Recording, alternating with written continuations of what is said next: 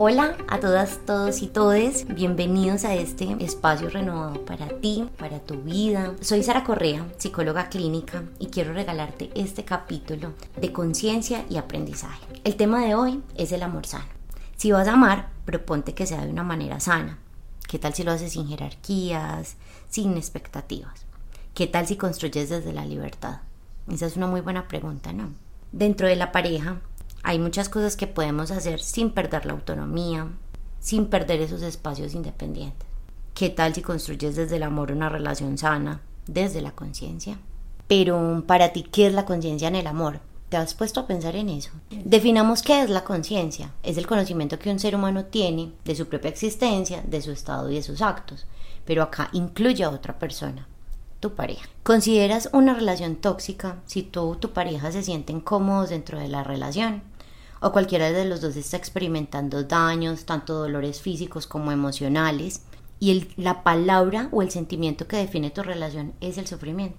Para las personas que te aman, lo más lógico sería escapar, pero no es tan fácil como suena. A veces el maltrato o malestar no lo ves, es sutil, es despacito, es silencioso, como para aceptarlo y tu autoestima y toma de decisiones se ven súper afectadas, ya no tienes la cabeza clara, tu cabeza siempre está divagando por otras partes. Para esto es importante que empieces a detectar esas red flags en tu relación. Ojo por favor con estos siguientes puntos que me parecen demasiado fundamentales y que lo importante es que no se presenten en tu relación, como los celos, como las relaciones de tu pareja o cómo miden o cómo son esas interacciones con el resto de personas fuera de tu núcleo sentimental.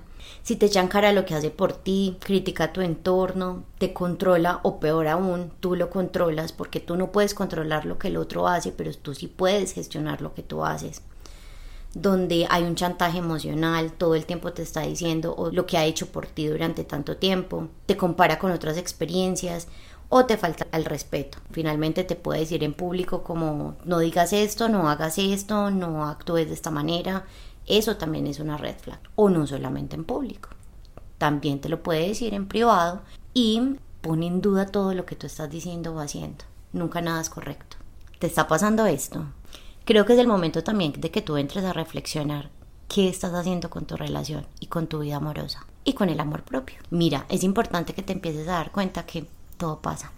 Todo pasa y tú en este momento, después de darte cuenta de las red flags, puedes hacer algo. De pronto ya estás en el punto en el que sientes que no tienes derecho a decidir, que estás, te sientes muy manipulado manipulada y piensas que tu relación no va para ningún lado.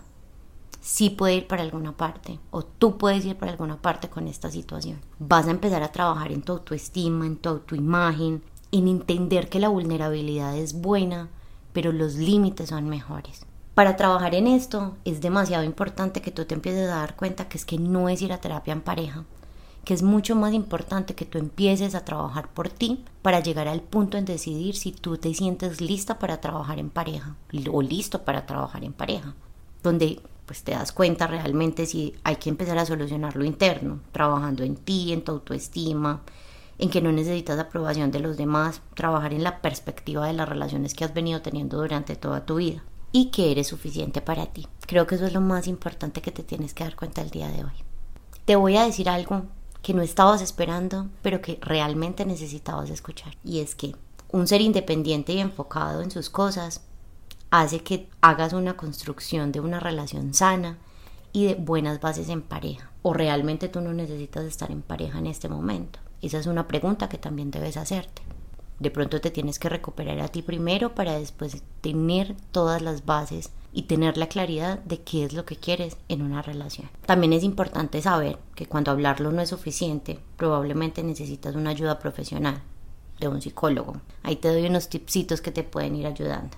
Y recuerda que conocerte es la herramienta más efectiva para aprender a relacionarte, a ser asertivo y tener mejores relaciones. Aquí te dado unos tips ve por dónde te pasa, te tomas la decisión para empezar o emprender este camino que no es fácil, lo sé, pero que realmente te va a servir para el resto de tu vida.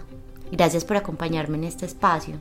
Si estás pasando por esta situación y ya estás adquiriendo conciencia sobre lo que está pasando, ya sabes dónde encontrarme. Gracias por acompañarme en este espacio. Nos vemos en el próximo capítulo, en la próxima cápsula que estoy haciendo con todo el amor para ustedes. Espero lo disfruten. Chao.